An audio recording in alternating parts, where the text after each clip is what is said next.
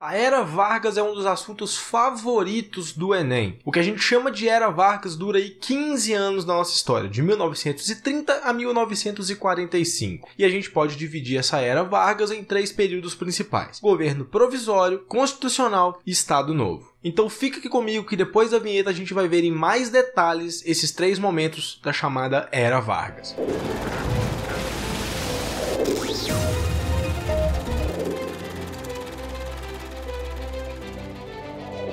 Tudo começa com um governo provisório, que é uma sequência direta da nossa última aula sobre república oligárquica. Lembra que eu falei da aliança liberal que depois Washington Luiz, depois do assassinato do vice, né, do candidato a vice de Getúlio na dita Revolução de 30, na chamada, né, Revolução de 30? Pois é, é aqui que começa a era Vargas, porque com a deposição de Washington Luiz, Getúlio foi colocado no poder. E se você não viu o último vídeo, clica no card aqui para assistir porque é muito importante. Na teoria, como o próprio nome sugere, o governo provisório era para ser justamente provisório, né? Somente até Getúlio convocar uma nova Assembleia Constituinte para elaborar uma Constituição para o Brasil. Só que na prática mesmo, Getúlio estava afim de se manter no poder pelo máximo de tempo que ele pudesse. E foi aí que ele começou a tomar medidas de centralização do poder para poder atingir esse objetivo. Com isso, ele anulou a Constituição anterior de 1891, substituiu os governadores de estados por interventores que eram militares da confiança dele e dissolveu o Congresso Nacional pela primeira vez. No campo econômico, que no Brasil o café continuava sendo o nosso principal produto, só que ele foi fortemente desvalorizado depois da crise de 29, né, também conhecida como Grande Depressão. E qual que foi a ideia brilhante de Getúlio? Queimar todo o excedente da produção de café, o equivalente a 78 milhões de sacos de café. E com isso ele começou a investir na industrialização do Brasil, justamente para poder valorizar o que era produzido aqui sem que a gente dependesse de importação, e consequentemente o dinheiro ficaria rodando aqui dentro do país. Especificamente falando das oligarquias que estavam no poder antes, né, a Paulista estava muito insatisfeito com as medidas adotadas por Getúlio. E com isso eles exigiram que o interventor de São Paulo fosse civil e nascido no próprio estado. E aí para acalmar os ânimos ou tentar fazer isso, né, Getúlio criou um novo código eleitoral. Agora o voto era secreto, porém era obrigatório, e as mulheres também puderam passar a votar. Vale lembrar que Getúlio até esse momento ainda estava governando sem uma constituição. Ele anulou a constituição anterior e ainda não tinha convocado uma assembleia para promulgar uma nova. E aí os paulistas continuaram pressionando o governo, exigindo novas eleições e também uma nova constituição. E foi aí que estourou a Revolução Constitucionalista de 32 ou de 1932, né, que justamente reivindicava isso que eu acabei de citar. A insatisfação dos paulistas com o governo de Getúlio atingiu seu estopim quando durante as manifestações, no centro da cidade de São Paulo, quatro estudantes foram assassinados. Inclusive a sigla MMDC é por causa do sobrenome desses estudantes: Miragaia, Martins, Drauzio e Camargo. Camargo. Eles se tornaram inclusive símbolos dessa revolução. E em julho de 1932 começou um conflito realmente armado, uma luta armada, né, entre os revolucionários, as tropas paulistas, né, e os varguistas, né, o exército do Getúlio. Mas de nada adiantou esse esforço, porque Getúlio tinha um poder de fogo muito maior, um contingente muito maior que suprimiu rapidamente a revolução. Inclusive teve até ataque aéreo. Pois é, esse episódio inclusive é que teria ocasionado, né, uma depressão muito profunda em Santos Dumont porque ele viu suas invenções, né, o avião, sendo usado para atacar a própria população. A partir daí que ele teria se matado. Mas apesar do fracasso da revolução e da rendição dos paulistas, Getúlio resolveu atender às reivindicações. E aí ele nomeou um interventor para São Paulo que era civil e paulista, além de garantir a realização de eleições em 1933 para compor essa Assembleia Constituinte. E foi a partir dessa Constituinte que foi promulgada a Constituição de 1934. Entre as principais medidas dessa Nessa Constituição estavam um mandato presidencial de quatro anos sem direito à reeleição, o alistamento militar obrigatório, o ensino básico gratuito, a proibição do trabalho infantil e o sufrágio universal feminino. E junto da promulgação dessa nova Constituição, quem é que foi eleito indiretamente em 1934? Pois é, ele mesmo, o próprio Getúlio Vargas. Que coisa, né? E aí, na teoria, mais uma vez ele deveria ficar no poder somente até 1938. E é a partir daqui que a gente começa a ver o governo constitucional que vai durar aí mais três aninhos. Essa fase constitucional do governo de Getúlio Vargas sofre um efeito né, do que estava acontecendo já no mundo todo, que é o crescimento de movimentos autoritários e também de uma polarização política muito forte. E no fim das contas, né, na Europa foi isso que desencadeou a Segunda Guerra Mundial. Então coisa boa não vinha por aí. A política aqui no Brasil não seria diferente, seguiria pelo mesmo caminho, né, um extremismo dos dois lados. Postura que Getúlio gostou bastante. Nessa época, então, a gente vê dois grupos se formando, cada um em um polo diferente. De um lado do espectro, né, a extrema direita, a gente tem a Ação Integralista Brasileira, que a gente também conhece como AIB. Esse grupo era fortemente inspirado no fascismo italiano de Mussolini e defendia uma centralização do poder e adotava o anticomunismo como discurso predominante. E ele era exageradamente nacionalista, formado principalmente por tradicionalistas religiosos e conservadores. E o seu líder era Plínio Salgado. Já no lado contrário a A e B, a gente vai ter a Aliança Nacional Libertadora. Vale ressaltar que em 1927 o Partido Comunista Brasileiro foi colocado na ilegalidade, fazendo com que seus membros, né, obviamente, se aliassem à ANL. Esse partido tinha inspirações muito claras, né, do socialismo, do comunismo soviético e tinha como principais pilares o antifascismo, o antiimperialismo, a reforma agrária e a revolução por meio da luta de classes. E o seu líder era o famoso Luiz Carlos Prestes. Só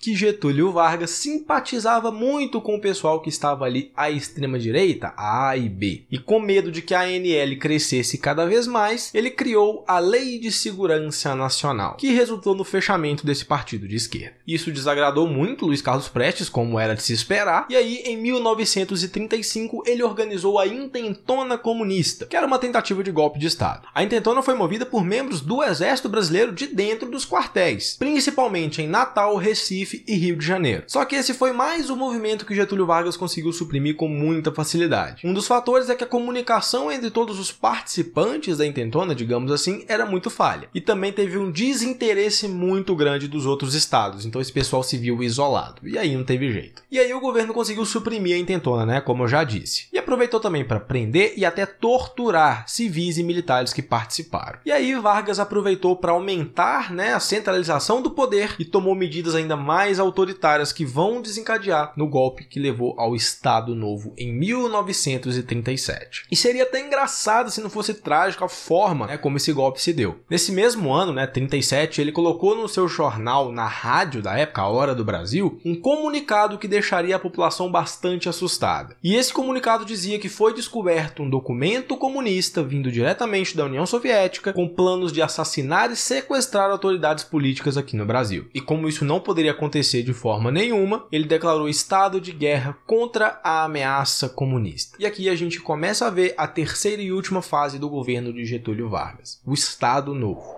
E as consequências da descoberta desse documento, entre muitas aspas, desencadeou no cancelamento das eleições do ano seguinte, né, 1938, e também no fechamento mais uma vez do Congresso Nacional, que daria total poder a Getúlio. Em 37, ele promulgou uma nova constituição bastante autoritária, que ficou conhecida como Constituição Polaca. Essa constituição tinha leis de inspiração fascistas, obviamente, e se assemelhava muito à Carta Magna polonesa de 1935, é por isso o nome. Esse novo regime extinguia de vez todos os partidos políticos e também exterminava os direitos civis, né? Reduzia eles a pó. Foi aí que ele implantou uma censura muito forte que ficou a cargo do DIP, o Departamento de Imprensa e Propaganda, que nada mais era do que um meio, né, de reprimir os adversários políticos e também enaltecer o seu líder, assim como Hitler, Mussolini e Stalin faziam. Agora, aquele documento que eu citei, né, que eles teriam descoberto, ficou conhecido como Plano Cohen. E a gente tem uma reviravolta aqui nessa história, que obviamente só foi descoberta muito tempo depois, né? Por que, que eu mencionei que seria engraçado se não fosse trágica a forma como Getúlio instaurou sua ditadura? Porque esse documento foi totalmente forjado pelo próprio governo de Getúlio Vargas. Por essa você não esperava, né? ou, ou esperava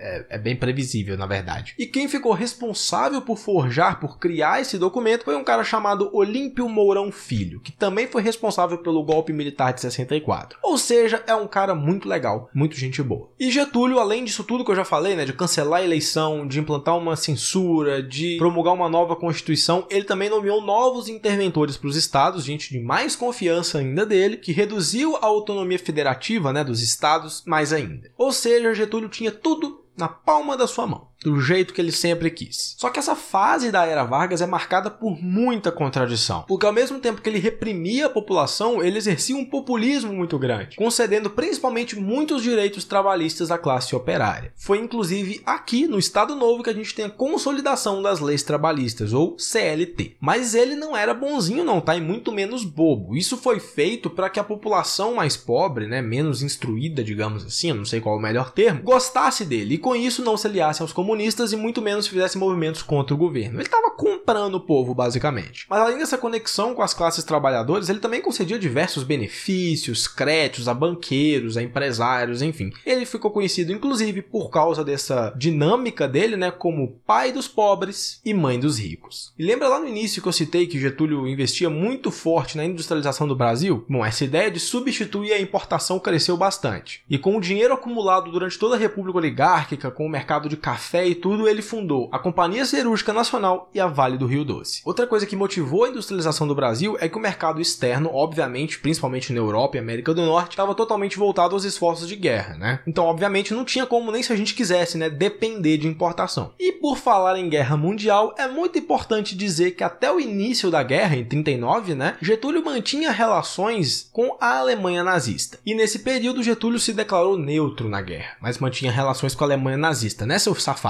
E em 42, por pressão dos Estados Unidos, ele rompeu de vez com a Alemanha nazista, o que deixou os caras meio insatisfeitos, afundaram nos navios nossos, como de praxe. Então, mesmo mandando prisioneiros como Olga Benário, por exemplo, para a Alemanha nazista, ele também fazia ali o agrado dos Estados Unidos. Era um vagabundo, jogava dos dois lados, era um vira-folha. E o Brasil chegou a enviar soldados mesmo para lutar na Segunda Guerra, através da Força Expedicionária Brasileira. Foram enviados mais de 25 mil pracinhas, né, como eram conhecidos aí os nossos soldados, lutar na Batalha de Monte Castelo na Itália. Batalha essa muito importante para derrubar Mussolini e acabar com o fascismo italiano. E lembra das contradições que eu falei aqui do Estado Novo? Bom, aqui elas ficam insustentáveis. Porque como país, né, o Brasil, ajuda a derrubar uma ditadura, sendo que vive uma ditadura. E por causa disso, houve uma pressão muito grande para que Getúlio renunciasse, mesmo que ele tivesse um apoio popular ainda muito grande por causa da CLT. Inclusive, esse movimento, né, de falar que queriam que Getúlio continuasse, ficou conhecido como queremismo ou movimento queremista, mas caiu por terra, não adiantou. Então, através de uma emenda constitucional, ele reestabelece os partidos políticos e convoca novas eleições para 1945. E em setembro desse mesmo mesmo ano,